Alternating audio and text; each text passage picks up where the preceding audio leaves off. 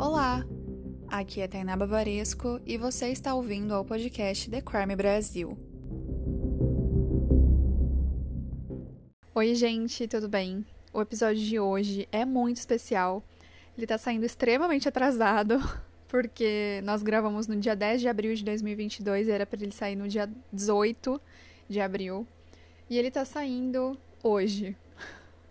O que é triste, porém, gente, por uma questão de agenda, né, dessa transição de carreira que eu estava fazendo, voltando para a advocacia, eu não consegui editar antes. O material bruto desse episódio deu mais de 2 horas e 40 minutos. E como eu edito, né, como eu faço tudo, a arte e tudo mais, eu não consegui fazer antes do que hoje. Então, infelizmente, ele saiu atrasado. E é um episódio que a gente gravou em comemoração a um ano do podcast. O The Crime, né, o blog, a ideia do The Crime, nasceu em março de 2021, porém o podcast veio um mês depois, então no dia 18 de abril. Eu não consegui fazer nada especial realmente por essa questão de correria, de, enfim, trabalho e tal, e agendas e coisas para fazer. Então, é, espero que vocês gostem mesmo que ele tenha vindo atrasado. Uma coisa que eu preciso falar para vocês é que esse episódio é num contexto de bate-papo de mesa de bar, tá bom? Eu e Dona Mari, inclusive, estávamos tomando cerveja durante o episódio. A gente fica um pouco alta no final. então, relevem, ok? Não estou aqui nesse episódio enquanto advogada e, enfim, contando um caso de crime que é uma coisa extremamente séria e que a gente precisa levar com a seriedade que é. Então, relevem isso e pensem que estamos conversando numa boa. Eu tenho quase certeza que esse tipo de episódio vai se tornar meio que rotina, pelo menos uma vez por mês ou a cada dois meses com os patronos e patronas do The Crime. Nesse primeiro, somente a Mari, a Raíza e a Nath puderam participar, mas eu tenho certeza que nos próximos outros patronos também vão poder participar. E vocês terão a chance de conhecer essas pessoas maravilhosas que são os assinantes do The Crime. Eu postei uma arte também lá no Instagram do The Crime, falando um pouquinho sobre cada patrono e patrona do The Crime o quanto essas pessoas são incríveis e eu também gostaria de agradecer a cada ouvinte aqui do The Crime, mesmo que não seja patrono e patrona, porque vocês são muito importantes para mim. Vocês me ajudam muito e é muito bom ter vocês aqui comigo de alguma forma. Porque, tipo, eu gravar um podcast para ninguém ouvir, por mais que eu ame, não faria tanto sentido. Então é vocês que dão sentido para o The Crime continuar existindo. Então eu só posso agradecer realmente. Eu estou muito feliz que nós já chegamos em um ano e um mês agora, né? Então é isso. É só o começo e bora que o céu é o limite. E eu já falei demais, né? Sempre falo demais, me perdoem. Bora pro episódio de hoje e assim, relevem as coisas idiotas que a gente disser aqui hoje.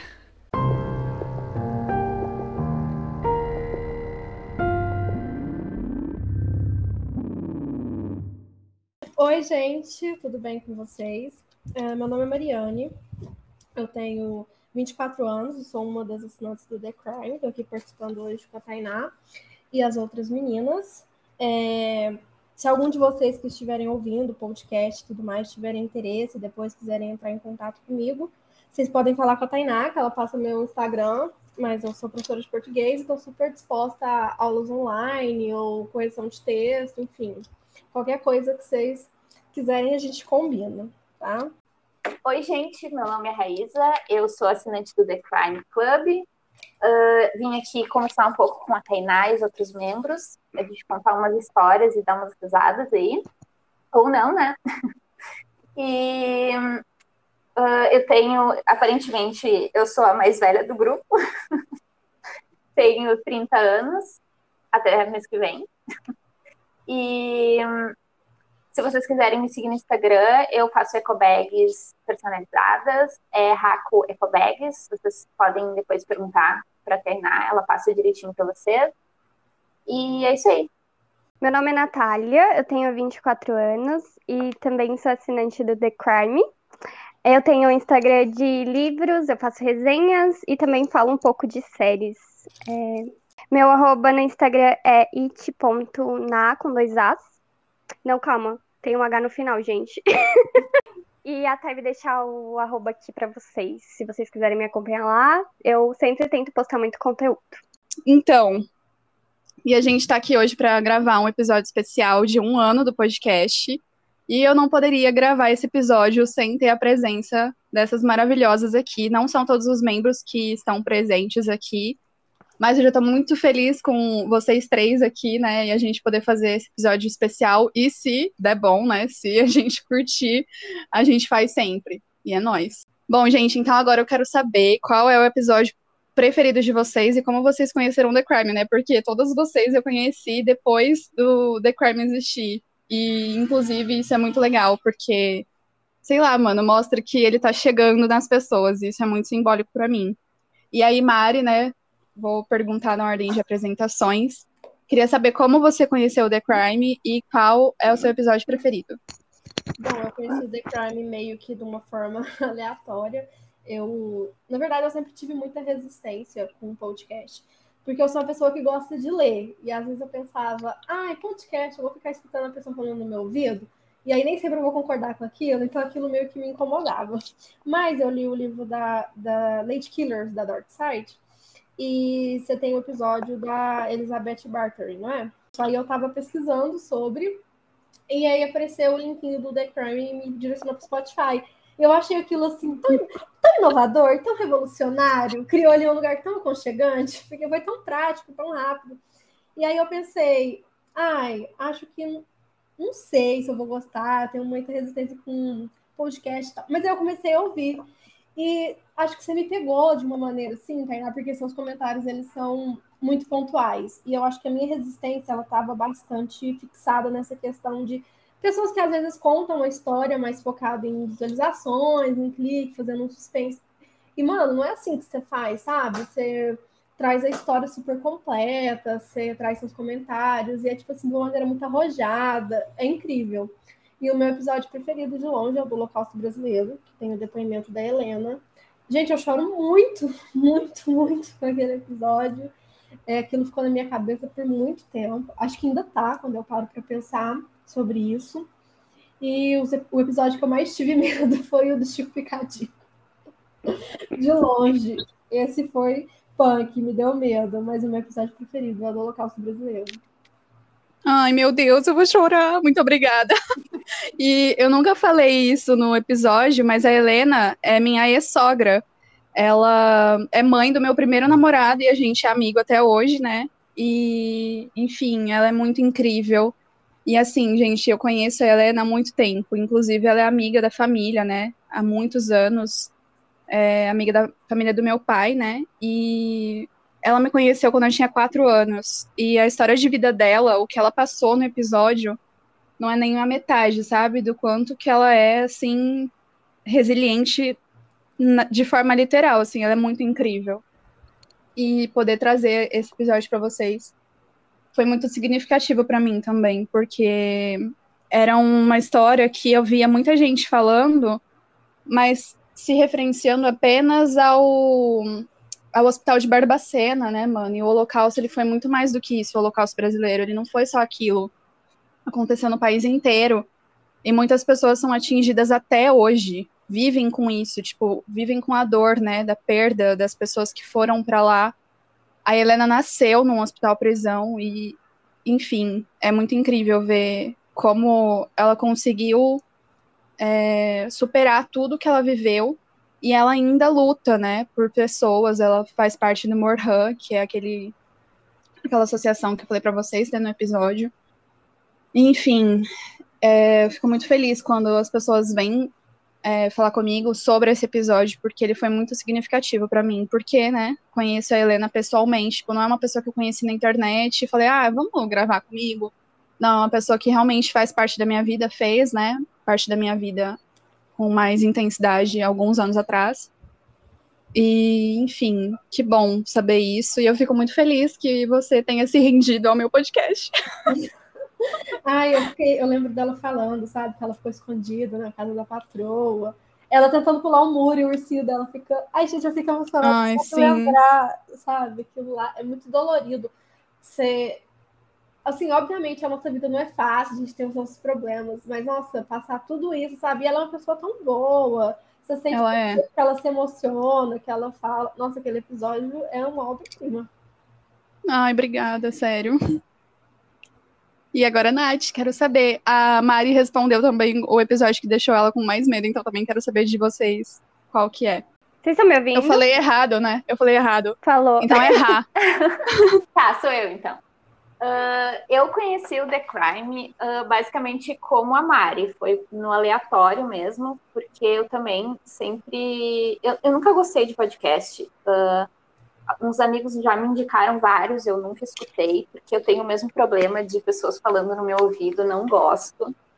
E eu sempre preferi ver documentários ou ler algum livro, alguma coisa assim, e escutar só música mesmo. Mas aí uh, um amigo meu me indicou um podcast, e não é o The Crime, e eu curti, comecei a escutar, meio que relutando assim. E aí, quando eu, eu terminei de escutar todos os episódios do, desse podcast que ele tinha me passado. Amiga, pode falar o nome, viu? Ah, posso fazer propaganda? Claro, porque aí as pessoas também escutam esse. Ah, tá. Então tá. É o Respondendo em Voz Alta. O que eu falei para vocês ali no grupo. É bem bom, assim, é bem. dá pra dar bastante risada. E eu terminei ele e eu fiquei meio viciadinha, assim, né? E aí eu fui catar um, alguma outra coisa para escutar no Spotify. E como eu gosto muito de true crime, eu fui atrás disso, né? E aí uh, tinha alguns ali que eu escutei alguns, né, alguns episódios de outros podcasts de true crime e não me agradei muito, assim. Uh, acho que o jeito que as pessoas falam, não sei, não, não curti. E aí eu peguei, achei o, o The Crime e coloquei um episódio aleatório para escutar, porque é assim que eu vejo se eu gosto ou não, né? E casualmente, o primeiro episódio que eu acabei escutando e que eu gostei muito foi aquele, aquele que tu explica por que que tu defende, entre aspas, bandido. E ah, respondendo perguntas. Sim, esse foi o primeiro episódio que eu escutei. E no início eu achei assim que eu não ia gostar. Mas, tipo, conforme foi passando e tal, o jeito que tu fala as coisas, e principalmente quando tu explicou que tu não defende bandido, tu defende pessoas, aí eu me apaixonei. Aí foi tudo. aí eu segui escutando, né? Eu, eu acho que depois desse episódio, eu não sei se eu voltei e comecei a uh, escutar desde o início, ou se eu fiquei no aleatório, mas enfim, eu acabei escutando todo o podcast e, enfim, sou apaixonada. Uh, ao contrário do que a Mari falou, eu não senti medo nem em nenhum episódio. eu, não, eu não tenho, assim, muita coisa com, com true crime, com essas coisas, sabe? E, assim, de certa forma, eu acho até agradável escutar. Gente, eu não sou louca, tá? Mas eu... Não, mas nós todas temos essa é, sensação. Eu relaxo escutando essas coisas Sim. e vendo e lendo. Então, assim, não, não tive nenhum problema, assim, de me sentir... Uh, ou com medo, ou enojada, enfim, em algum episódio. Uh, e os meus favoritos, assim, eu vou, vou fugir um pouco da regra e vou dizer que eu tenho três favoritos, que é o do Holocausto, com certeza. Uh, gosto muito do Carandiru também. Os dois episódios do Carandiru para mim foram maravilhosos. Eu conhecia o básico da história só. E, enfim, e o de 11 de setembro, que para mim assim foi, nossa, eu chorei acho que do início ao fim. Não não tive como, sabe, não não deu para conter as lágrimas.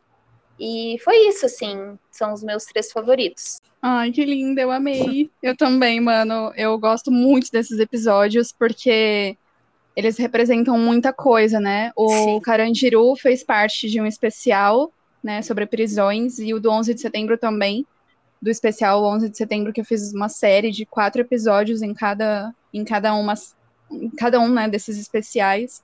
E o Holocausto, né, que não tem. O Holocausto brasileiro que não tem nem o que falar, né? É, é foda demais. E que bom que você divulgou esse outro podcast aqui, porque eu não conheço, eu vou procurar, vou Amiga, ouvir pra ver se é é, legal. bom. É muito bom. Fazendo propaganda pra você, por favor. Faça propaganda do The Crime. Aí a pessoa nunca vai ouvir esse episódio na vida. Não, eu vou marcar ela. Eu vou, eu vou compartilhar o episódio e vou marcar ela. Vou dizer, fiz propaganda pro The Crime aí, ó. Boa. Ela faz Gostei. a publi dela. O quê? Ela faz a publi dela. Claro. E agora, Nath, quero saber. Eu. É, igual as meninas falaram, eu também tinha muita resistência em escutar podcast, porque eu sempre fui muito de assistir vídeo no YouTube, documentário, e então eu ficava, nossa, eu vou ficar só ouvindo a pessoa falando e não vou ver vídeo, não vou ver foto, como assim? E aí eu tinha essa resistência com podcast e falei, tá, não vou escutar, não gosto. Até que eu acabei começando a escutar o, o Modus, é, na, na época da Bel também. E eu gostei bastante, porque às vezes eu tava no ônibus, eu não conseguia ficar segurando o celular, e aí eu começava a escutar e acabei gostando. E aí acabou que o, como eu ouvia muito modos, o próprio Spotify acabou recomendando o The Crime. E a primeira coisa que eu vi foi a foto que tinha do cara da perícia colocando a fitinha. Eu falei, gente, que foto é essa? Eu amei a foto. A primeira coisa que eu vi, eu falei, meu Deus, eu preciso escutar esse podcast.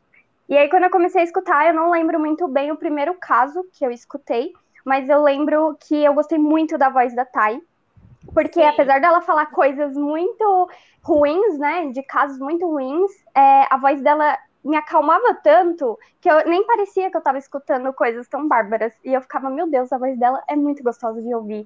E acabou que eu fiquei viciada. Eu ouvi por uma semana inteira só o The Crime. E foi isso, eu amei demais. Eu comecei a falar com a Thay no, no Instagram, e aí eu vi que além do, de ela ser uma pessoa incrível, né, e uma voz incrível, é... Não, calma, eu falei errado. Você corta, Thay.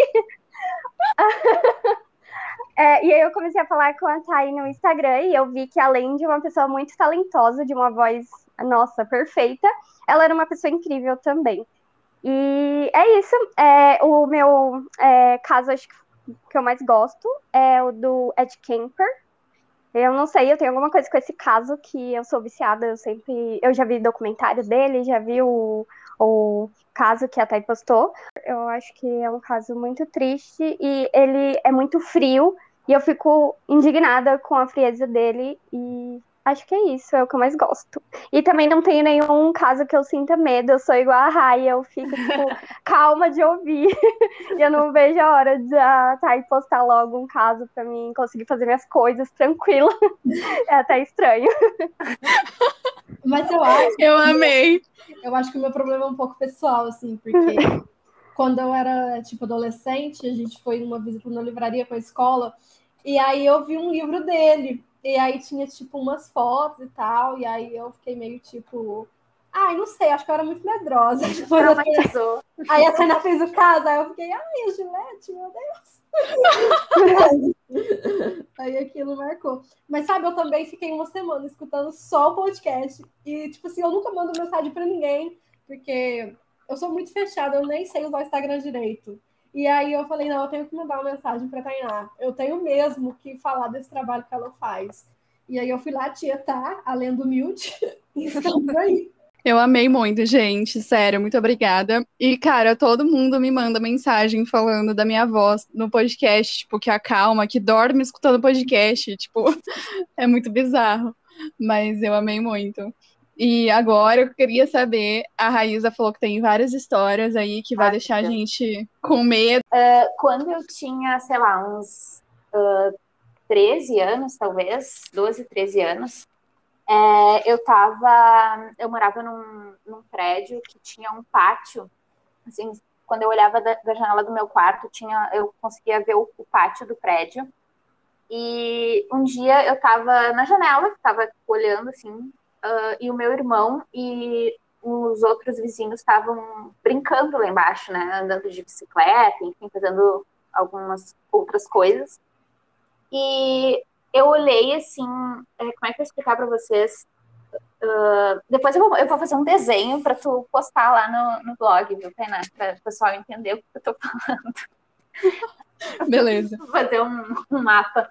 Uh, eu olhei, assim, eu olhei pra, pela janela, tava olhando os, os guris uh, brincando e tal, e aí eu olhei pro meu lado direito, e aí uh, na parede do, do prédio, tipo, ai, não vou saber explicar isso, mas enfim, eu olhei pro lado e tinha uma sombra na parede, era uma sombra alta, tipo, era tipo uma forma de uma pessoa, normal, assim.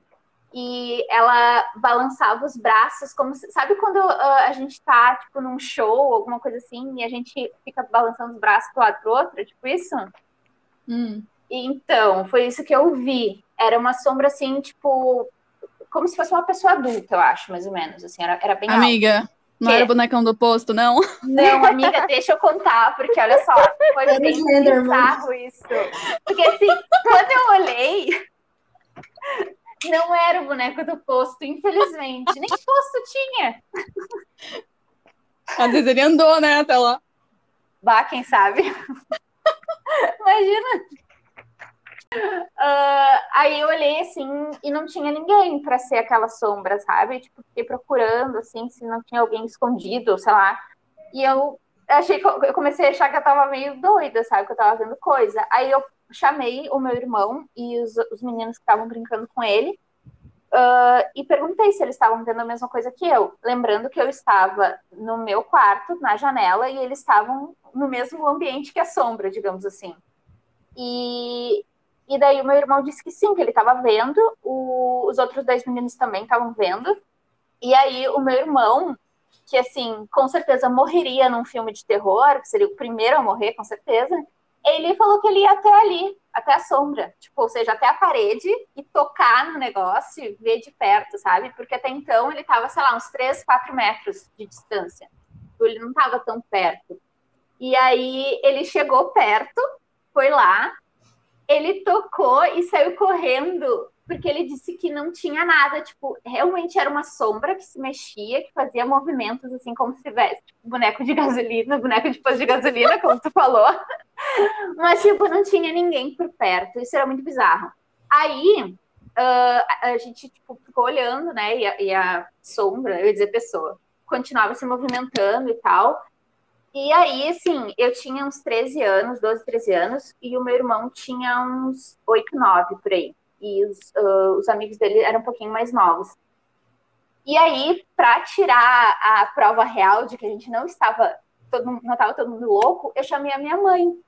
Aí eu falei, mãe, olha aqui na janela, olha, tu tá vendo aquilo ali naquela parede ali do prédio? Tá vendo aquela sombra? Ela disse que ela não estava vendo absolutamente nada, que não tinha nada na parede. Cara, juro pra vocês, tinha, era uma sombra bem preta, tipo sombra mesmo, e que fazia aqueles movimentos com os braços e tal. E só eu e as outras crianças enxergávamos, a minha mãe não enxergou.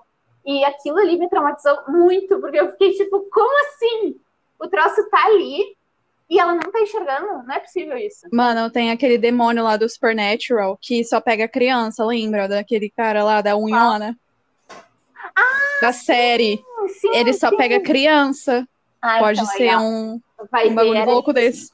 Depois de um tempo, Tá eu fiquei pensando, eu fiquei pensando depois de um tempo que podia ser um ET, alguma coisa assim, podia levar a gente embora, né? Mas eu acho que desistiu, porque, né? Depois de um tempo sumiu a sombra. Mas triste. ET todo mundo ia ver, né? Devia Ah, ser uma realmente. assombração. Sei Ai, lá. luzes. Isso aí foi um- uma coisa que me marcou bastante, assim, acho que foi a primeira, o primeiro contato, digamos assim, com uma coisa esquisita que eu tive na minha vida. Pelo menos que eu lembre. Foi bem estranho. Sei lá, né? Bom, dizem que a idade que a gente vê espírita é uns 6, 7 anos, né? Já passei dessa fase, então tava meio, meio tarde para enxergar coisas. Mas que foi bizarro, foi. Entendi. Tenso. Tenso. Mas alguém mais aí tem que contar umas histórias, né? Não só eu. Sim. Você tem, Mari? Nenhuma, Histórias? gente, nenhuma, porque eu morro de medo. Qualquer. Acho que é engraçado, porque eu adoro filme de terror, eu adoro literatura de horror, é, eu adoro essas coisas, mas, nossa senhora, às vezes eu tô sozinha em casa, eu escuto o portão batendo, eu quase morro. Ai, aqui, aqui em casa, se eu escuto barulho. Agora eu tenho os gatos, né? Posso botar a culpa neles, mas antes de ter eles, eu, se eu escutava algum barulho, alguma porta batendo, algum, sei lá, uns passos de repente, eu finjo que eu não escutei, eu simplesmente ignoro. Né? Dizem que tu ignorar o problema ele, ele se resolve sozinho, então, essa é a técnica. Escuta um barulho, finge que não é contigo. Que some. Mano, eu morro de medo. Eu assistia super as coisas de terror e tal. Não sei o que, que aconteceu, passei por um trauma, certeza. E não sei o que, que aconteceu, que eu não consigo mais assistir, tipo, filme de terror e essas coisas. Sempre que eu tô gravando o podcast de madrugada, né? Eu sempre termino a pesquisa de madrugada, grava de madrugada, acontece alguma coisa bizarra.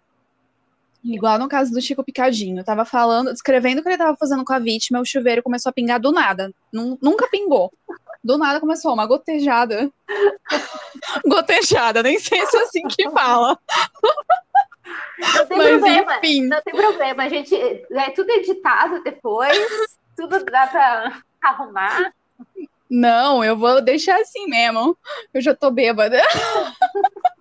Tu vai deixar, tu vai deixar esse podcast que tá bêbada, Tainá? É assim? Eu vou. Aham, uhum, sim. A gente esqueceu de abrir a breja no episódio, Mari.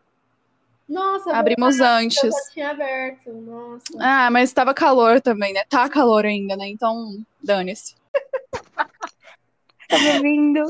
Ah, a Nath voltou, ressuscitou. Ressuscitei. Eu tô ouvindo vocês, como vocês não estão me ouvindo? Agora a gente tá. A Nath, é, descobriu como... a Nath descobriu como é que coloca no mudo. Nossa, ensina Será? pra gente, pelo amor de Deus. Eu tava olhando o Instagram.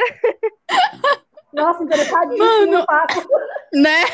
Será que Caguei pra sai... esse podcast, foda-se. Vou ver o Instagram. Meia hora aqui. Eu tô indo meia hora aqui. Do Mano. New Power ainda. Vamos, galera, mulheres. Galera, mulheres. Então, o meu eu não sei se dá muito medo, mas eu vou falar. Eu tenho várias historinhas assim bizarras, mas eu vou contar uma que eu lembro agora, né? É, quando eu era criancinha, né? Eu e minhas amigas adoravam assistir filmes de terror. Tipo, a gente era doida, demoníaca, a gente amava filmes de terror. Aí teve um dia que era umas 10 horas da manhã. E a gente resolveu assistir filme de terror, né? Por que não 10 horas da manhã assistir um filme de terror, né? Pra se acalmar. E aí é, tinha uma amiga nossa que ela ficava sempre sozinha. Tipo, de manhã, à tarde, à noite, ela sempre estava sozinha. A mãe dela só chegava à noite, na verdade, né? E aí a gente foi pra casa dela assistir. Só que uma das nossas amigas estava cuidando do irmãozinho dela. Acho que ele tinha uns três anos. Aí tudo bem, a gente foi lá, colocamos um filme de terror. Eu nem lembro qual filme que era. era eu acredito que seja o chamado, mas eu não lembro agora. E a gente começou o filme.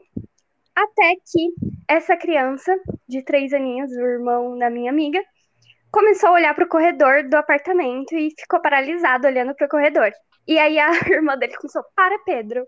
O nome dele era Pedro. Para, Pedro, de olhar para o corredor. E, enfim, a tela do, do filme ficou preta. E aí ele começou a chorar, a criancinha. E aí a gente ficou desesperada. A minha amiga morava no térreo a gente tentou abrir a porta, só que assim, a gente não tinha trancado a porta, porque a gente morava no prédio, né? Não tinha nem porquê. E aí a gente não conseguia abrir a porta. A gente, meu Deus, socorro, a gente tentava abrir a porta e nada. A gente, vamos pular a janela. Aí a gente catou e ficou tentando abrir a janela, mas a janela também não abria de jeito nenhum, gente. A gente ficou desesperada. Aí era tipo quatro crianças chorando que nem louca e um menininho de três anos chorando porque ele olhando pro corredor. E assim, foi desesperador, gente, sério, foi horrível, foi a pior sensação do mundo. E aí a gente ficou tentando abrir a porta, até que depois de um tempo, assim, a gente já desesperado, a gente conseguiu abrir a porta e saiu correndo. E aí a minha amiga, que tinha um irmãozinho, deixou a criança lá. Eu, mãe. o Pedro ficou pra trás. Ficou. Aí a gente, amiga, pega o Pedro. Ela, eu não vou voltar lá, não. Foda-se o Pedro. Mas aí chegou uma mulher e falou: o que que tá acontecendo? E a gente falou: pega o Pedro primeiro, né? Aí a mulher foi lá no apartamento pegar a criança. E aí a gente contou tudo e ela ficou falando que era a nossa imaginação. E a gente tava com tanto medo que a gente não conseguia abrir a porta. Eu falei: não, tava literalmente. Não sei o que aconteceu. Emperrou a porta, porque não tava trancada. E aí foi isso, gente. Foi o dia que eu tive mais medo na minha vida, eu acho. Eu fiquei, eu fiquei com medo. E Mas por que, que vocês não falaram pra mulher ir lá abrir a porta, já que ela achava que vocês estavam com medo? Então, aí depois ela foi lá pegar nossas coisas na casa da nossa amiga. E aí ela falou: não tem nada aqui, vocês estão doidos. Ó, de E novo, aí? o adulto que não enxerga as É, coisas e as crianças sim. que enxergam aí, ó. Sim. É verdade. Não, o pior é que é, eu tenho uma sobrinha que às vezes eu tô lá em casa, é o mesmo prédio que meus pais moram. Hoje eu não moro mais lá, né? Mas às vezes eu vou lá ver meus sobrinhos. E aí um dia eu tava descendo a escada com a minha sobrinha, e é, na verdade eu tava descendo de mão dada com ela. Aí ela pediu pra mim pegar ela no colo. Aí eu falei, vai a pé, né? Aí ela falou, não, colo. Aí eu falei, por que você quer ir no colo? Ela, porque tem um bicho ali no corredor. Eu falei, vai tomar no cu. Aí eu peguei ela assim. Ai, amiga, nem pode falar palavrão, né? Mas eu Pode sim, ela. por que não? Oxe. Eu sei que eu fiquei com o cu na mão, peguei a criança e saí correndo. Porque, né? Eu vou fazer o quê? Criança falando que tem alguém no corredor. Deus me livre, gente. Minha sobrinha, ela maluco. fala muito essas coisas e eu fico. Eu morro de medo dessas coisas, gente. Já passei tanta coisa naquele prédio que eu acho que o problema é aquele prédio. Eu não tenho medo de assombração, mas eu tenho medo daquelas crianças, tipo, de 3 anos de idade que falam assim, ai, na minha outra vida eu fazia sei lá o quê, sabe? Nossa, Nossa, sim. Muito Que tenso. Isso me dá medo. Mas Ah, eu tenho medo de assombração, eu tenho medo de tudo. Eu sou muito cagona. Eu também. Se eu fizer um caso, assim, de coisas que é mal assombrado e tal, certeza que eu vou falecer antes, ressuscitar, e aí eu vou gravar pra vocês. Porque não existe. ainda, né? Nossa, não, eu vou gravar durante o dia esse. Foda-se o barulho. Vai vir buzina, tudo, um monte de barulho. E eu vou estar lá gravando. Então, gente, eu sei que vocês estão ouvindo. Não é Mas gente assombração. Não nada, Tainá. Mano, é impossível vocês não escutarem a revolta dos cachorros, por exemplo. Não escuta. Eu não escuto. Não, é coisa da sua cabeça. Vocês escutam com um fone? Não, mas É, eu não escuto nada dos barulhos que a Thay fala. Mano, o meu, esse celular aqui eu troquei agora. Agora não, né? Tem uns meses. E aí, eu, o primeiro episódio que eu gravei com ele, porque antes eu gravava, né? Por esse mesmo aplicativo que a gente tá usando, diretão no celular. Era bem mais fácil pra mim, né? Gravar aqui, já editava tudo e ficava pronto.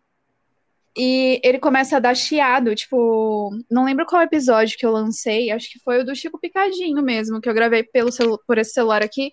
O episódio inteiro tá um uma chiadeira desgraçada, velho. Na hora de editar, eu fiquei irritada. Eu falei, imagina o pessoal escutando, vão parar de me seguir. Porque, nossa, uma- horrível, horrível. E aí, Realidade, mano, o pessoal não escuta nada.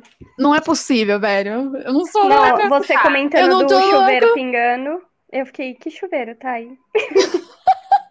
Ela, o chuveiro tá pingando aqui, gente, eu tô com medo. Que chuveiro, gente? Ai, mano, foda, nego. E aí, enfim. Ai, que bom que vocês não escutam, né? Mas eu não sou louca, eu não tô louca, que isso? Eu, eu escuto tudo. Mas é foda. Tem o cachorro da minha vizinha, ele começa a uivar de madrugada. Parece que ele, ele acha, provavelmente ele acha que ele é um lobo. E ele começa a uivar, e aí o meu cachorro começa a uivar pra ele, e ele fica uivando pro meu cachorro. E aí uma sucessão de cachorros começam. Eles Entendeu? conversando. É É certeza que eles de- É a hora da conversa. Exatamente, certeza que eles estão é, combinando o próximo rango que eles vão roubar, e aí eu tô atrapalhando com o meu podcast, né? Ai, ai, foda. Mas então, não tem mais histórias bizarras? Eu tenho só história de assalto e coisas do tipo, assim, acho que bizarro, bizarro, não. A, a última vez que eu fui assaltada, é, ah, assim, ó, só para contexto, né? Eu moro em Joinville, que é uma cidade morta, que eu acho que os bandidos não residem aqui, né?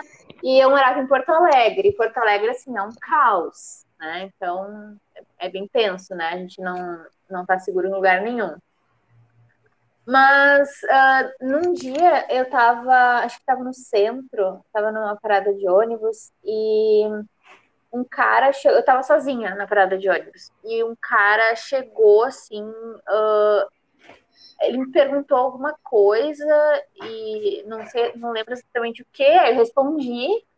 E aí, sabe é, aquela introdução, quando a pessoa vai te assaltar, que ela fala uma coisa e aí depois ela, ela emenda um, então isso é um assalto, tipo uma coisa assim, que, sei lá, nunca fez muito sentido isso, mas as pessoas fazem. Foi tipo isso que aconteceu. E aí ele. Eu tava com o celular na mão, eu tava mexendo no celular. Daí ele pediu o celular e dinheiro, enfim. De praxe, né? De assalto, assim. E eu fiquei discutindo com ele, porque eu não ia dar meu celular para ele. Comecei a discutir com o cara no meio da rua, sozinha ali, né, na parada de ônibus. Falei que não ia dar meu celular, não sei o quê. E daí ele botou a mão na cintura e ele falou que se eu não desse o celular, ele ia me furar. Deus amado. Aí, o que, que eu fiz? Eu dei celular? Não. Eu fiquei discutindo com ele que eu não ia dar meu celular. E Você aí... não saiu correndo? Não, porque assim, uh, não sei se tu já foi assaltada, mas assim, eu sempre penso em correr, sempre penso em reagir de alguma forma, mas eu fico congelada, eu não consigo tipo, me mexer. Eu, eu não sei nem como que eu estava discutindo com a pessoa.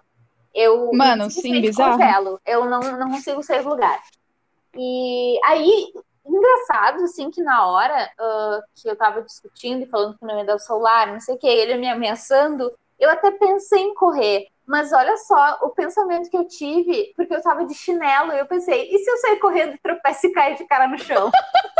Nunca se sabe, né? Aí eu, não, não vou nem tentar, fiquei aqui mesmo. E ele? Ele falou Mas o quê? Mico. Não, ele falou, ele, ele falou mais algumas outras coisas e saiu, tipo, ele, ele saiu, tipo, não, não fez nada, foi embora. Eu acho que ele tava drogado, assim, né? Tipo, tava bem, bem loucão, assim, então assim, Mas, amiga, verdade... isso que você fez é perigoso demais, é, mano. Eu tipo, sei. É melhor entregar e foda-se, entendeu? E na real, eu nem sei por que eu fiz isso. Porque eu já, eu já sofri, antes de, desse, desse dia, eu já sofri outros assaltos, né? Já tive arma apontada pra minha cara. E assim, eu nunca, uh, eu nunca reagi a assalto, nunca fiz isso. Eu não sei por que, que eu fiz isso dessa vez, sabe? Eu acho que foi, sei lá, não sei o que aconteceu. Ele e aí a minha sorte. Hã? Ele não te passou credibilidade enquanto ladrão. Exatamente, não me passou credibilidade. De dizer pra ele, olha, meu filho, assim, ó, não dá, sabe? Melhore. Vamos debater antes, né? Aí, não, e tipo, ele saiu assim, né? E logo que ele saiu da minha frente, eu meio que deu um estalo e eu consegui uh, me mexer. E aí eu lembro que eu fui correndo, como eu consegui correr, né? Pra não cair de cara no chão. Fui correndo até, acho que duas ruas assim na frente, duas, atravessei duas ruas uh, e entrei num ônibus que estava parado, sabe? Tipo, ele não, não ia sair nem nada. Mas eu entrei no ônibus e porque eu estava num terminal, né? Tipo, vários ônibus e tal. E aí uh, eu comentei com o motorista, né? Falei, tipo, que tinham tentado me assaltar, não sei o que e tal.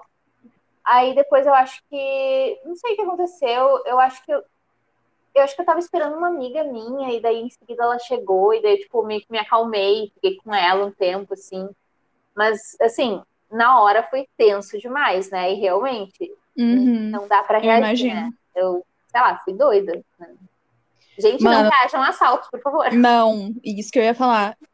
Só queria falar que eu moro em São Paulo, gente. Eu nunca fui assaltada na minha vida. Tipo, não dizendo que São Paulo. Não, é, São Paulo é complicado, né? Não sei. Tipo, ah, o centro tem... aqui, o centrão. É meio complicado. E eu nunca fui assaltada. Tipo. Eu acho muito incrível as pessoas que nunca foram assaltadas, nunca foram roubadas, nem nada assim. Eu, né? eu não sei o que, que, acontece. Eu acho que tu deve ser uh, a terceira ou quarta pessoa que eu conheço que não, nunca foi assaltada. Tipo, praticamente todo mundo que eu conheço já foi assaltado em algum momento. Aí eu falo, a Mari também não, né? Não. Crê então, Deus Pai, bate na madeira. Tipo, é. eu fui pra São Paulo, andei lá 25 de março, sei lá, fui pro Rio de Janeiro, Copacabana lotado pra caralho. É... Aqui na minha cidade mesmo, às vezes os pontos de ônibus são foda. Gente, ninguém nunca me roubou, te juro. E olha que eu ando com a mochila, tipo, nas costas, no transporte às vezes, e nunca me roubaram. Nossa, eu morro de agonia quando eu vejo alguém com mochila na, nas costas no ônibus. Porque, eu, nossa, parece com... muito assim que tá, tipo, alguém vai roubar, vai abrir. Vai eu também. Eu tenho muita nossa, agonia.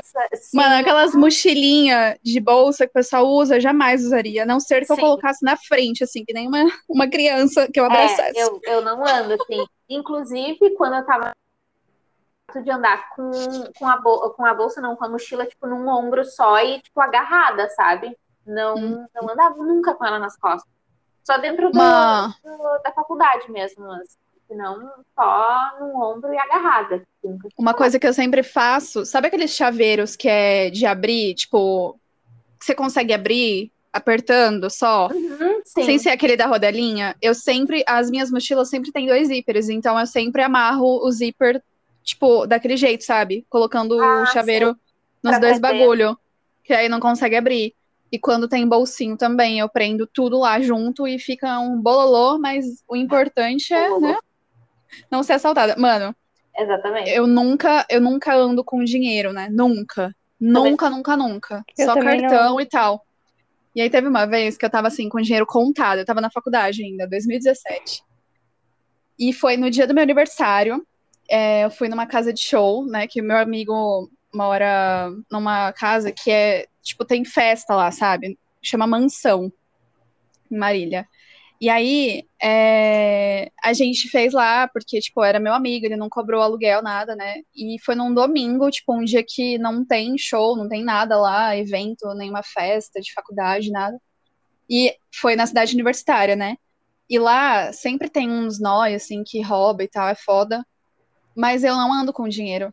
E aí, naquele dia, eu saquei cento e poucos reais e dei na carteira do meu irmão. Dei pro meu irmão para ficar com ele. E eu falei, Vini, é, tipo assim, né? Cuida aí do dinheiro e tal, não vou ficar com dinheiro comigo e tal, não, não gosto, tenho medo, né, de ser assaltado e tal. E, mano, eu, eu tenho 1,63m, eu sou uma anã e magrinha e tal, Ai, então... Tu tipo assim... 1,63m, eu sempre achei que tu tivesse 1,80m. Como assim, cara? Eu sou uma anã. E o meu irmão, mano, ele é personal, tipo, ele é marombinha e tal, alto, tem 1,80m e tal. Na época ele fazia educação física ainda. Enfim, a gente tava lá no aniversário, no meu aniversário, e aí tava rolando a festa, do nada ele saiu da mansão, foi, ele falou que foi tomar um ar e tal. Daí ele me volta branco. E meu irmão, ele é bem moreno. E aí ele voltou branco. Eu falei, ué, o que, que aconteceu? Aí ué. ele, Tata, fui assaltado, Tata. Daí eu, o quê? Você tá bem? Não sei o quê. Não, eu perguntei se ele tava bem. Ele, mano, um, um noia, velho. Ele pegou o dinheiro. Aí eu, o quê? Meu único dinheiro do mês de aniversário fodida. O que que é isso? Vai sacanagem. Bem, mano, eu fiquei puta, porque, tipo, tava contado mesmo. Era o único dinheiro que eu tinha para passar o mês. E aí, porque, mano, não sei vocês, né? Mas na minha época de faculdade, nossa, eu era uma fugida. Eu não tinha dinheiro pra nada, assim. Era xerox. eu também, até hoje eu sou uma fugida. Mas, enfim. Na Nada faculdade eu era mais fodida. Trabalho pra caralho era... você comprar uma bala no terminal, gente. Ai, que mentira! que você abre unbox de livro todo dia Ai, da Amazon. eu não. vejo. Eu é vejo é no Instagram. de crédito, depois foda pra pagar aqui. Então, e aí o Vinícius me volta branco. Ele fala, mano, fui roubada, tá? Que não sei o que. Um noia passou aqui, pegou meu dinheiro, não sei o que. Eu falei, mano, você não deu um cacete nele dele, não? Ele colocou a mão assim na cintura, parecia que ele tinha uma faca. Eu não quis arriscar. Eu falei, não, tá certo, então tudo bem. E aí a gente ficou puto, mano, no meu aniversário, sabe? Acabou o clima. Mas aí depois eu esqueci, porque eu tava bebendo, e aí foda-se, né? Mas enfim. tipo, no aniversário, sabe? E Marília nem é grande, tipo, é a cidade de interior, então, sei lá, não devia acontecer uns bagulho nada a ver. Mas sempre Verdade. acontecem uns crimes muito bizarros, muito bizarros. Tipo, eu fazia ETEC, né? E a ETEC de Marília é pequena, então não cabem todos os cursos técnicos. E antes de eu fazer direito, eu fazia técnico em serviços jurídicos, gestão e negócios. E aí, mano, do nada, é, uns anos depois de eu me formar, ou no, no ano que eu tava me formando lá, não lembro, um cara simplesmente esfaqueou uma mulher atrás dessa escola, que é o. Acho que era o Bicudo. Atrás dessa escola que eu fazia técnico. Do nada, à noite.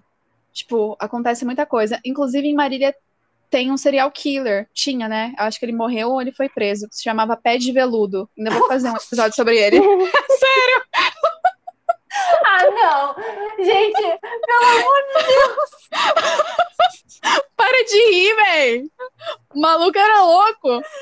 Mas por que esse nome? Não, sério, por que, que as pessoas inventam umas alcunhas horríveis dessas? Puta que pariu!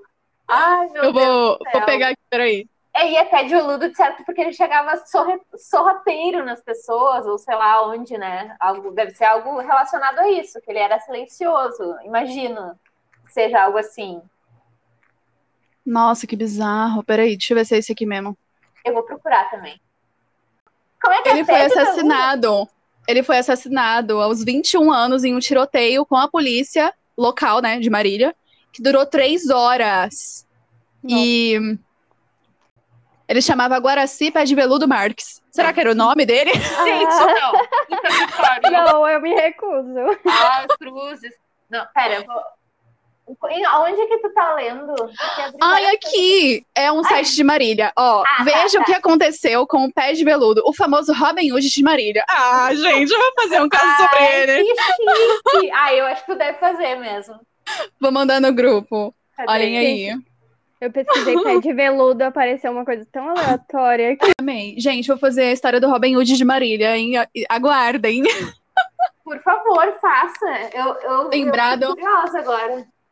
Viu? Lembrado como herói mítico Robin Hood da obra, escrita por não sei falar esse nome, de 1883. O anti-herói mariliense, pé de veludo, ainda é uma figura polêmica para quem conhece a sua história. Obrigada. E o cartaz, e o cartaz embaixo. Uma propaganda. Ai, amei. Pé de veludo Marques, foi morto aos 21 anos. Mentira, Será que é o nome dele? Ah, eu acho que não. Eu acho que deve ser realmente porque diz aqui que ele entrava nas casas das pessoas enquanto eles estavam dormindo, né? Ó, além de Ah, por isso que é pé de comia, veludo. usava o banheiro, analisava as casas e deixava bilhetes que elogiava a comida e até a decoração. Tá vendo? pessoa, sério. Educado, educadíssimo. Adorei. Ele, ele tá Amiga, seu áudio ficou ruim. Ele tá caracterizado como serial killer? Então, não sei. A minha amiga falou que é, mas eu nunca parei pra pesquisar. Porque eu não sou mariliense, né? Mas eu moro, eu mudei pra Marília em 2012, janeiro de 2012. Então agora eu já considero que eu sou mariliense, sim.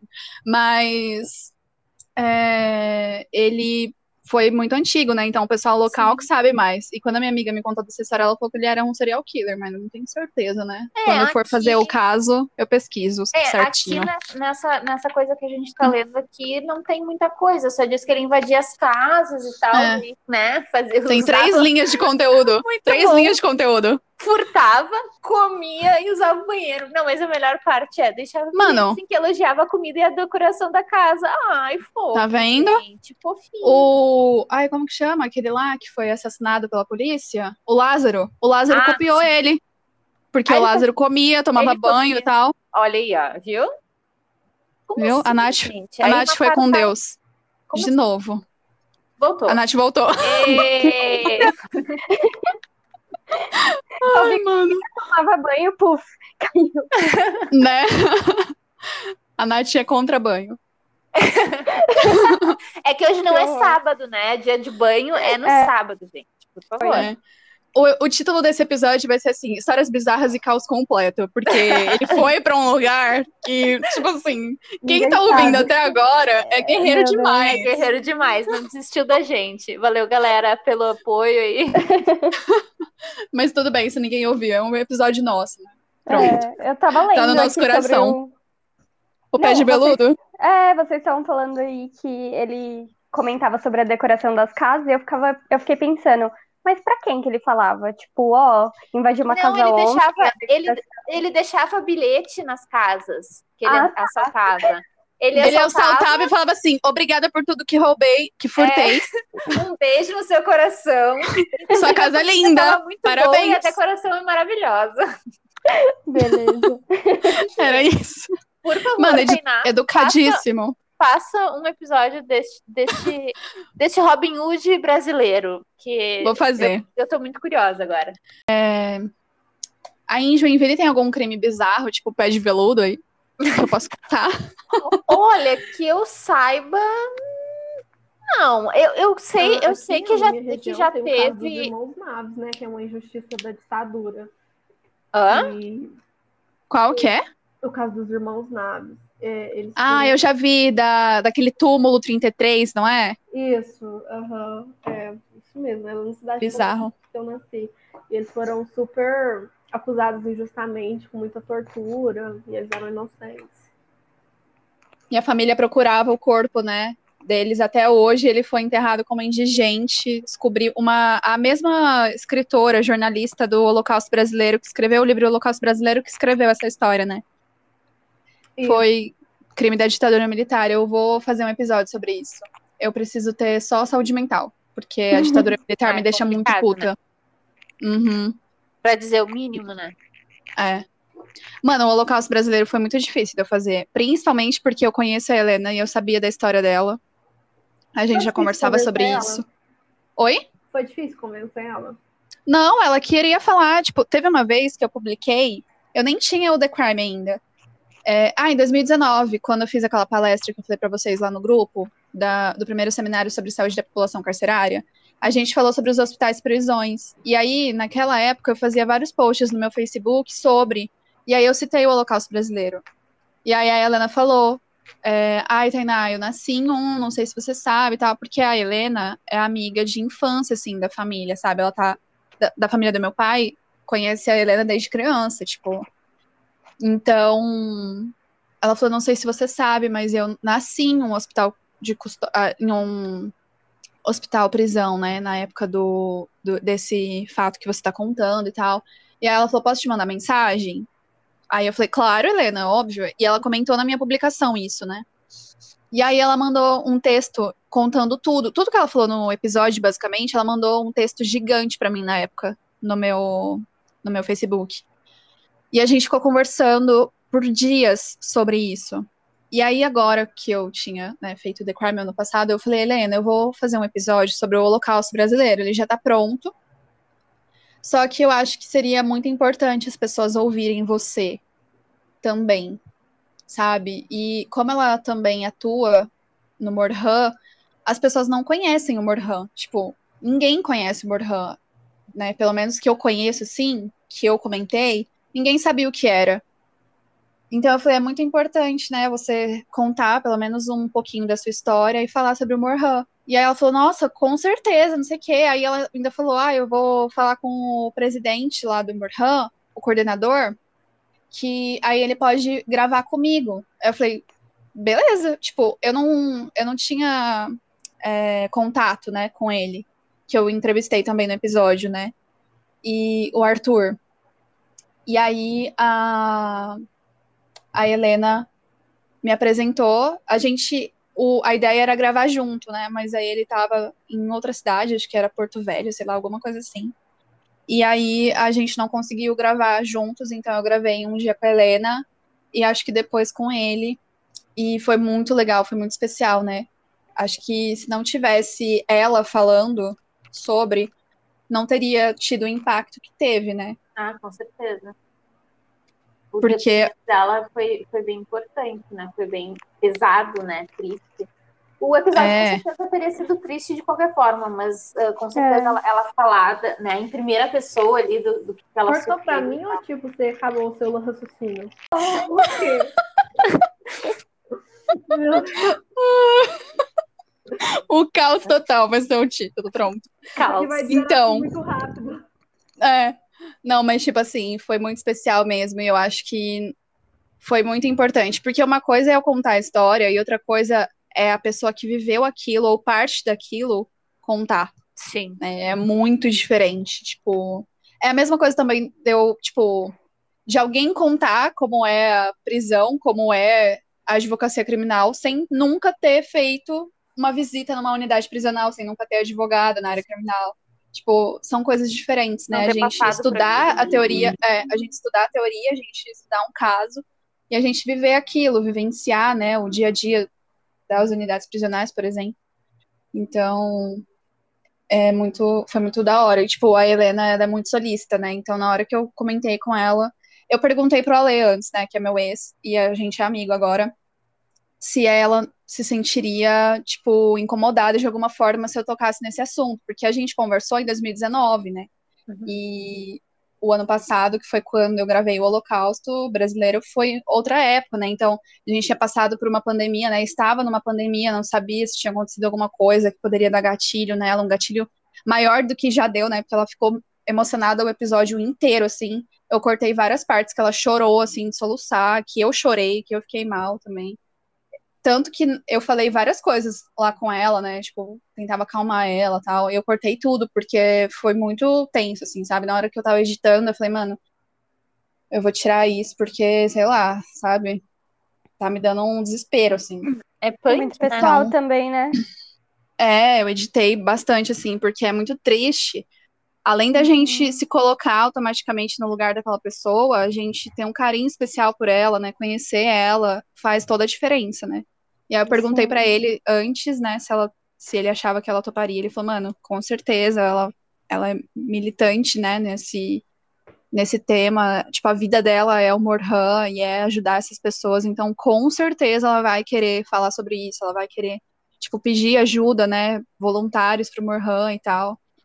Então, é muito da hora. Mas você sabe Foi que, muito da hora. Kainá, aqui em Minas, tipo, essa prática, essas injustiças meio que, assim, nessa região do Triângulo Mineiro aqui que eu vivo, é comum, entre aspas. Por exemplo, aqui teve um princípio de Hospital Colônia, uma cidade que fica a 40 quilômetros daqui. Tinha é, um casarão, que aqui tem muito casarão, assim, muita casa antiga, que as pessoas com rancenise, elas eram mandadas para lá. E aí, quem queria visitar, família ou qualquer pessoa que queria falar, a pessoa tinha que ficar do outro lado da rua e a pessoa com hanseníase, elas ficavam, tipo assim, no meio do caminho, sabe? E essas pessoas uhum. conversavam gritando uma com as outras quando podia, porque elas eram, tipo assim, essa questão de higieniza higienização social, sabe? Era muito uhum. forte. E, assim, eu fiquei pensando, isso aconteceu tão perto de mim, é, um tempo atrás, sabe? Aí a gente pensa, nossa, no 2022 estamos super evoluídos, mas ao mesmo tempo aconteceram tantas coisas, assim, chocantes, bizarras, no, só, assim, sob o nosso nariz, sabe? Isso é muito preocupante, meu Deus. E ainda acontece, né? A seletividade penal é uma política de higienização social. Porque Nossa. é isso. Quem é preso com um pouquinho de droga é preto e pobre. O riquinho da medicina é um estudante encontrado com droga e não um traficante. Jovem preso, agora quando é, não é preso, é traficante. Mas mais, mas você sabe preto que pobre. Né, eu estudei Sim. na UF, né? E, tipo assim, lá tinha uma galera do direito que elas eram bem essa vibe, sabe? Tipo, ah, sei lá o quê, vamos acabar com esses traficantes, sei lá o quê. E aí eu pensava, gente, acho que todo mundo que faz direito tem uma cabeça doida, que não entende o que, está rolando, faz um estudo social, antropológico, sei lá o quê. E aí até que eu fui ler o livro do Drauzio Varela, o Carandiru, Prisioneiros e tal, e aí eu uhum. pensava acho que se essa galera do direito pensasse assim, seria tão massa. E aí, quando eu te conheci, eu fiquei, tipo assim, deslumbrada, sabe? Porque você falava todas essas coisas, mano.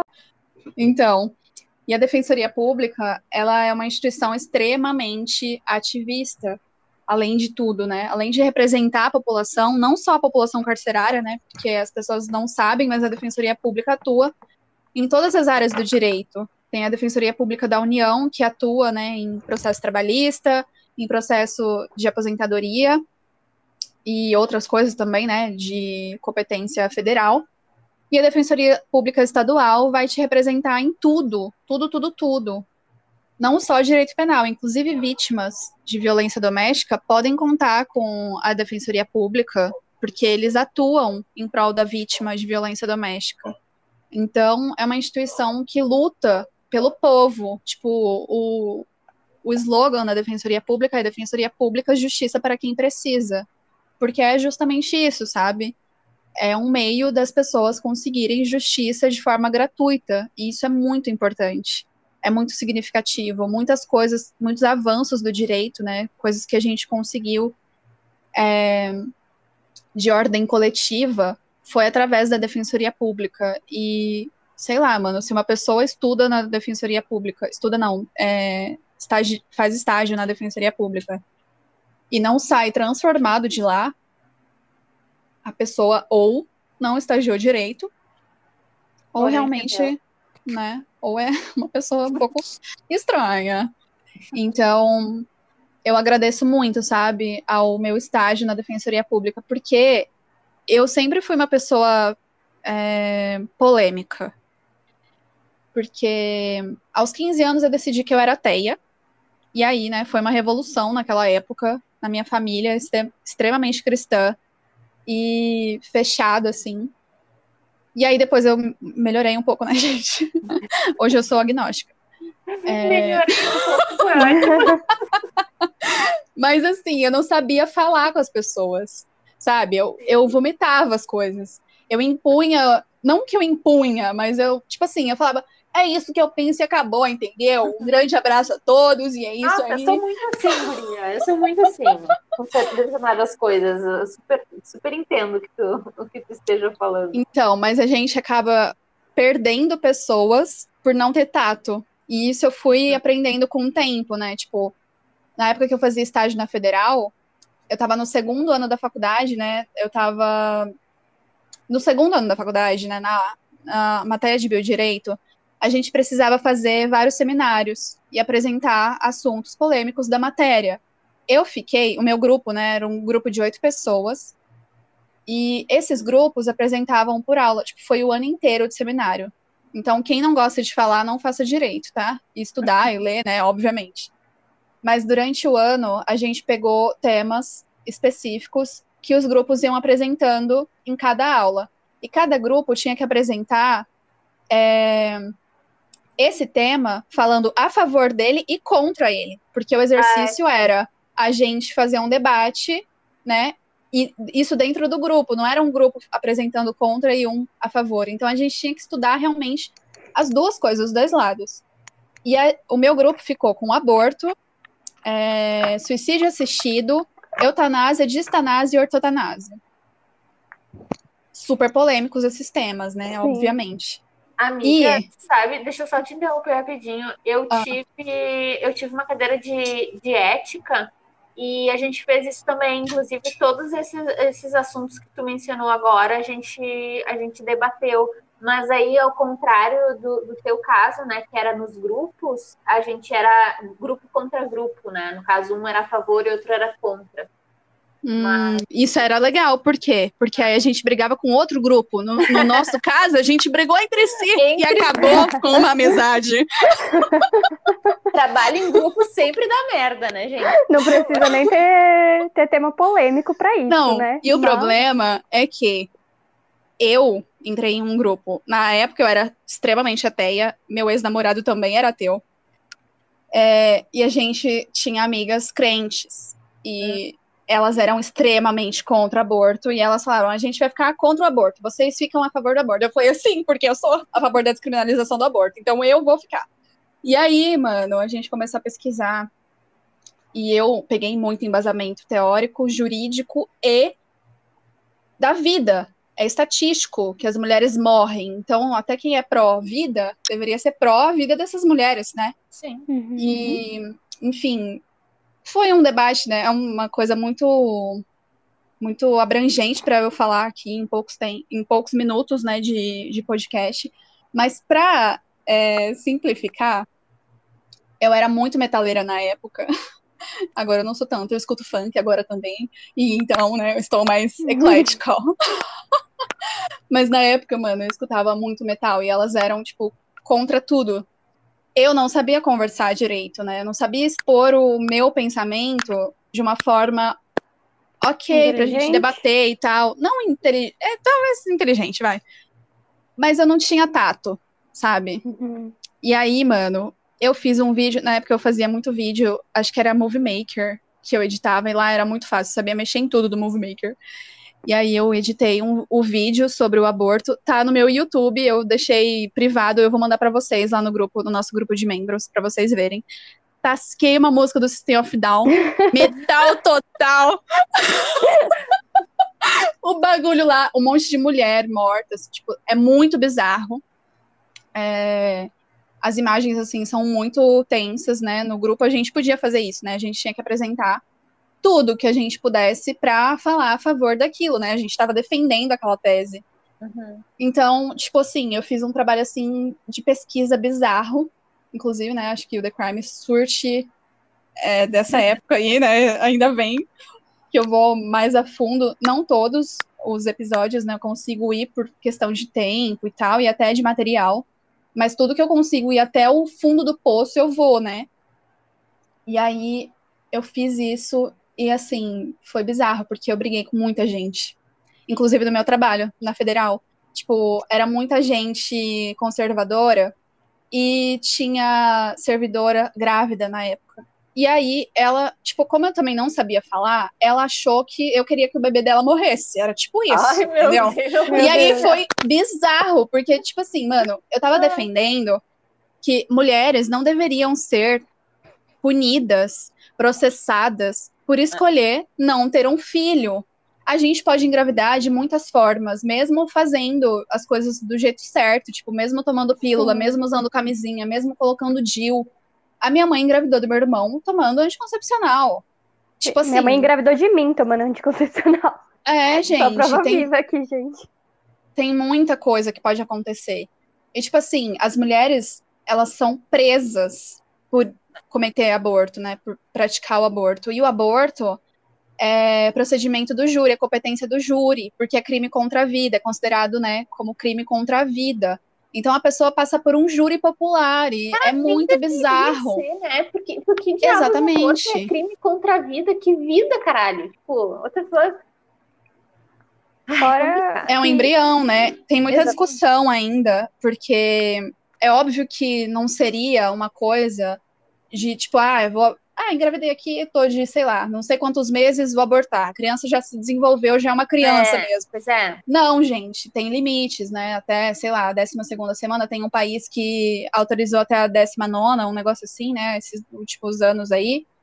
Mas existe muita coisa por trás da descriminalização do aborto. Ela vem com toda uma construção social de educação, de planejamento familiar, de falar para as pessoas que, olha, você quer realmente abortar? Por quê? Passaria por uma psicóloga, teria respaldo estatal, o SUS É, poderia acho- fazer isso. Eu acho que a maioria das pessoas, ah, principalmente as pessoas que são contra né, ah, o aborto, elas devem achar que ai, a, a- mulher vai, vai abortar, sei lá, com oito, sete meses, ou, vai, vai, tipo, ah, simplesmente ir lá e abortar, não vai ter nenhum cuidado, não vai acontecer nada, tipo, como se fosse uma coisa assim, ah, largada, sabe? De, feita de qualquer Não, e outra, e outra, gente, o procedimento, né, de abortar é muito doloroso, Sim. é muito difícil, fisicamente e psicologicamente.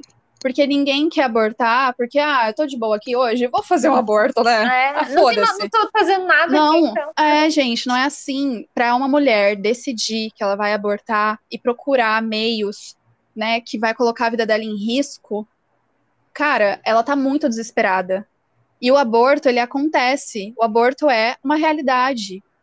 Para a mulher se colocar, né, nesse, nesse lugar de cometer um aborto inseguro, é porque ela tá muito desesperada. E o aborto ele acontece, só que ele acontece para mulheres ricas, para pessoas que têm condições de fazer um aborto seguro. Porque o aborto acontece, é uma realidade, a gente precisa lidar com a realidade, né? Mas na época eu não sabia falar disso de uma forma mais leve, né? Tentar expor o meu ponto de vista de uma forma que, sei lá, a gente conseguisse abrir um debate e não uma guerra. E aí, né? Amizades foram quebradas. É que é complicado falar sobre isso também, né? E não ficar revoltado com as pessoas que querem se Ah, meter é. na vida de outra que não tem nada a ver, é- sabe? É, que, na verdade, eu acho que essa questão do. Não só do aborto, né? Mas, enfim, de N, N assuntos. É, mas É- é- é que a o pessoa- problema tá na questão da escolha, né? Mulher não pode escolher nada. Sim, não. É. A O sociedade nosso tem corpo que é público, né? Como Sim. se fosse isso.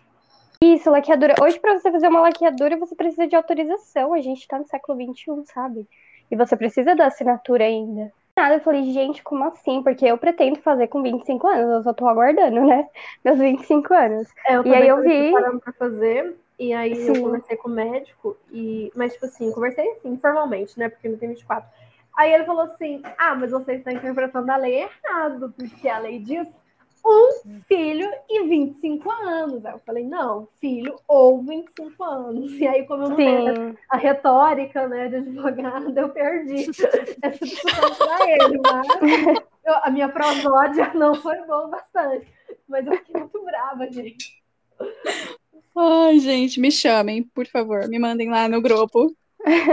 Grava uma áudio aí muito brava. Minha advogada vai falar com você.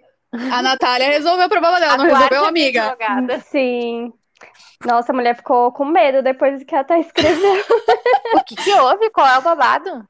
Ah, uma advogada não estava respondendo a Nath de um processo há dois anos, que ela estava sem responder, sem dar notícias e tal. E aí a Nath mandou para mim uma mensagem é, falando assim, amiga, eu escrevi isso daqui para mandar para advogada, tá bom? Daí ela me mandou, daí eu falei, peraí que eu vou reescrever. Daí eu reescrevi de uma forma mais técnica, né? E a Nath mandou, veio o e-mail quantos dias depois, amiga?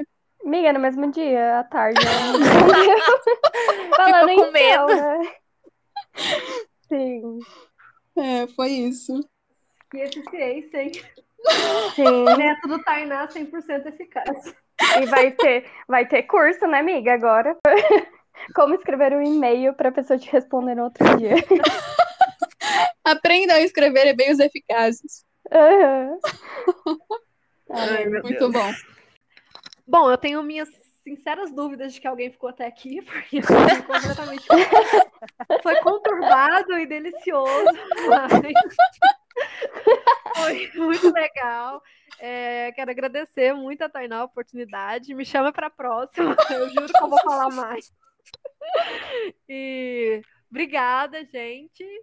É, se alguém se interessar, quiser aula ou revisão de texto, falem com a Tainá, que ela passa, né? O meu Instagram, o meu arroba. E é isso, gente. Quem ouviu, tenho certeza que é tão doido como, quanto nós. Então assinem o Patreon, assinem muito para vocês estarem aqui na próxima, porque, gente, é surreal, é incrível ser membro da, do The Crime. Eu pensava que, sei lá, que eu ia contribuir e não ia ter nenhum benefício, mas é muito top, gente. Sério, assinem, contribuam com esse projeto, que é maravilhoso e merece muito. Ah, Fio vai chorar. Então é isso. É, a Raíza vai falar agora, né, Ra? Ah, A Raiz Posso falar foi já? Natália. eu não saí, eu tô aqui. Hã? A Gente, Raiz não tá aqui. Só a Mariana e a Natália tá Tainá. A Ra tá aqui. eu Ela tô tá aqui sim. sim. vendo? Gente, surto como foi esse? Eu só tô vendo nossa. Que louco. Que surto foi esse? Meu Deus. Desculpa, amiga, te inviabilizei. Mas... tá? Me excluiu, vou chorar. Ela tá querendo te silenciar. Que que é isso? Que não isso? Não, amiga, de forma alguma. E o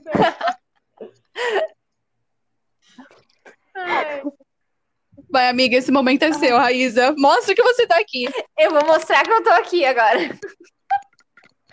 Bom, eu queria agradecer a todo mundo, principalmente a Tainá, pra- pela oportunidade de participar do The Crime. Ah, gostei muito, quero participar outras vezes. Ah, como a Mari comentou, assinem o Patreon, ah, escutem o The Crime, que é maravilhoso. E. Tamo aí, né?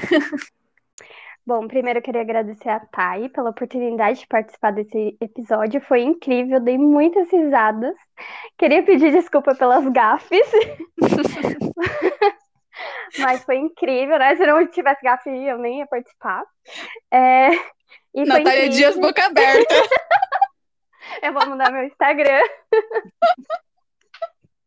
Mano, eu vou ter que colocar essa parte no episódio. Você deixa, amiga. Pode pôr, amiga. Mas você vai ter Obrigada. que colocar você falando, né? Tipo, Bookstan.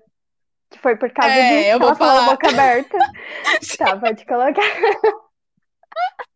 Mas eu não vou Olha deixar tudo. meia hora que a gente ficou rindo. Tá porque bom. seria trágico demais. Eu vou deixar no final. Tá bom. Então, olha, eu perdi o raciocínio já. Eu começo a rir, eu Desculpa, come... amiga.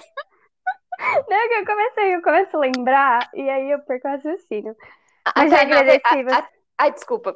Não pode falar, amiga. Não, eu ia dizer que a Tainá vai ter um trabalhão pra editar esse episódio, Vai. porque, meu Deus do céu. Com Pelo menos eu vou rir pra caralho na hora que eu estiver editando. Verdade. Pelo menos isso, né? Mas é isso, já agradeci a Thay. Ah, agora eu vou falar do meu Insta. Quem quiser me acompanhar lá no Instagram, eu faço muitas resenhas de livros e também falo um pouco de novidades de séries que estão saindo ou adaptações que vão sair. Se você quiser me seguir, a Thay vai deixar na descrição, provavelmente, do episódio. Pelo amor de Deus, gente, vai lá. Me dá um biscoito. E é isso, muito obrigada. Meninas, muito obrigada a vocês. Eu agradeço muito por vocês assinarem o The Crime, sério, do coração, assim, porque vocês são pessoas que nem me conheciam e acreditaram em mim, no meu projeto e, mano, vocês estão literalmente financiando o meu sonho, tá ligado? Então é muito importante isso, de verdade. E eu espero muito que vocês continuem, né? Sigam aqui comigo. E a gente vai fazer muito episódio ainda, porque eu amei. Com certeza. Quando eu ficar rica, amiga, eu assino o fodão, tá? Só aguarde. Amém. Deus lhe ouça. Amém. Então é isso, gente. Muito obrigada por ouvir até aqui. Um beijo pra vocês. Até o próximo episódio. Dá tchau aí, galera. Tchau, galera. gente. Beijo. Beijo.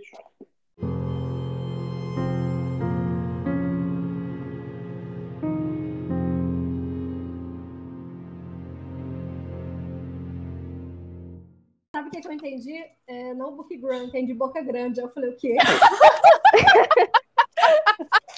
Gente do céu. Você assina um negócio e leva uma ofensa de graça. Não paga mais por isso. Eu sou a Natália Dias, boca. Se você quiser ser ofendido por mim, converse comigo no Instagram. Começa a me seguir já.